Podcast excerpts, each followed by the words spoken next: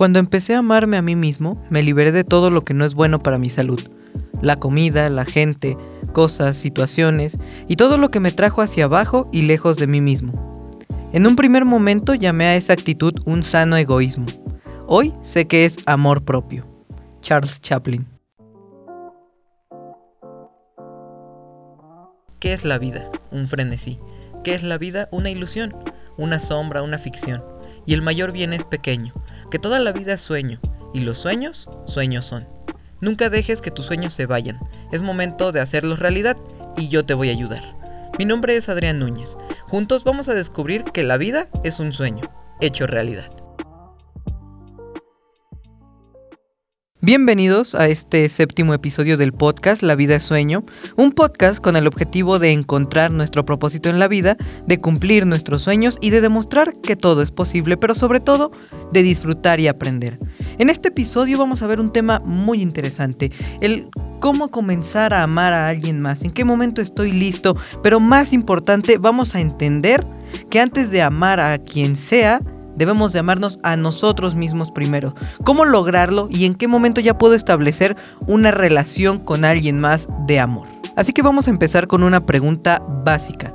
¿Por qué es importante amarme a mí primero antes de amar a a alguien más. Y bueno, es que la fuente de todos los amores es el amor propio. Debemos querernos a nosotros mismos. Cuando se busca tan desesperadamente el amor y la aceptación, es fácil caer en la manipulación, los chantajes y hacemos nuestra felicidad dependiente de alguien más. Y si nosotros nos queremos, nos entendemos y nos amamos, antes de buscar a alguien, nadie nos va a poder derribar. Y esto ya lo he dicho en episodios anteriores. Cuando uno se ama, se tiene una fuerza interior increíble y es bien difícil que alguien lo tire. Entonces esto te permite ya no depender emocionalmente de alguien más. Además, por ejemplo, pongamos eh, una situación ficticia en donde yo quiero establecer una relación amorosa con alguien más. Si yo no me amo a mí, mi felicidad y estabilidad emocional va a depender de esa otra persona, además de yo causarle un daño al ser tan dependiente. Una relación se trata de que ambos avancen y se apoyen y crezcan juntos. Si una de las dos partes no tiene e-, esa visión y, si, y ni siquiera se ama, ni siquiera ha empezado este proceso, obviamente se va a afectar la otra parte que sí está completa. Entonces, antes de de querer desvivirse por alguien más, tienes que amarte y tienes que encontrarte a ti mismo. En una relación eh, no debe esperarse un afecto de solo una persona, eso se convierte en algo destructivo. Y si ambos primeramente se aman y luego establecen una relación, créanme que va a ser increíble, no es una relación tóxica y ambos se van a apoyar para seguir adelante. Ahora bien, ¿cómo comienzo a amarme? Antes de estar en una relación se debe amar la soledad. Hoy estamos repitiendo mucho la palabra amar, pero pues es que es importante. Entonces, como les decía, tienes que querer tu soledad y estar bien contigo mismo, pues es una etapa en donde te muestras tal cual y te entiendes, entiendes tus gustos, tus metas, tus deseos, tienes todo el tiempo para ti, entonces disfrutando la soledad, conociéndola sobre todo, sabiendo que eres feliz solo, es el primer paso para el amor propio.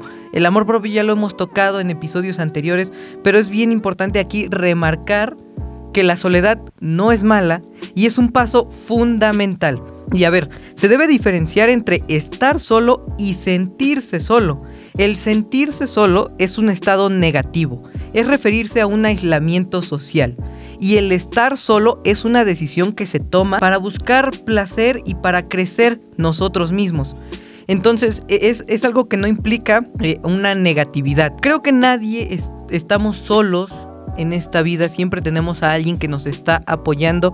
A veces es difícil de encontrarlo, pero créeme que no estás solo. El amor propio no depende de logros, de dinero o de éxito laboral. El amor propio va más allá.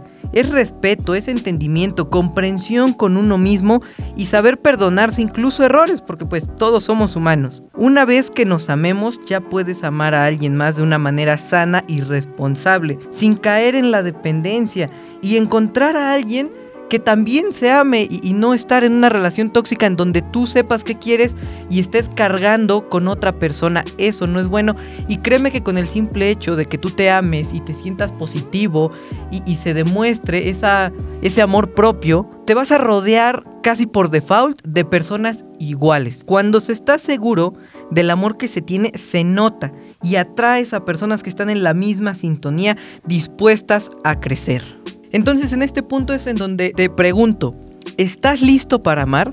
¿Realmente ya te quieres a ti? Y si no, tranquilo, que tranquilo, tranquila, que tenemos mucho tiempo para trabajar en eso. Te recomiendo que escuches episodios anteriores en donde hablamos de la autoestima, del amor propio. Todo el mes pasado estuvimos hablando en cómo manejar esta autoestima para que empecemos a querernos y a partir de eso poder querer a alguien más.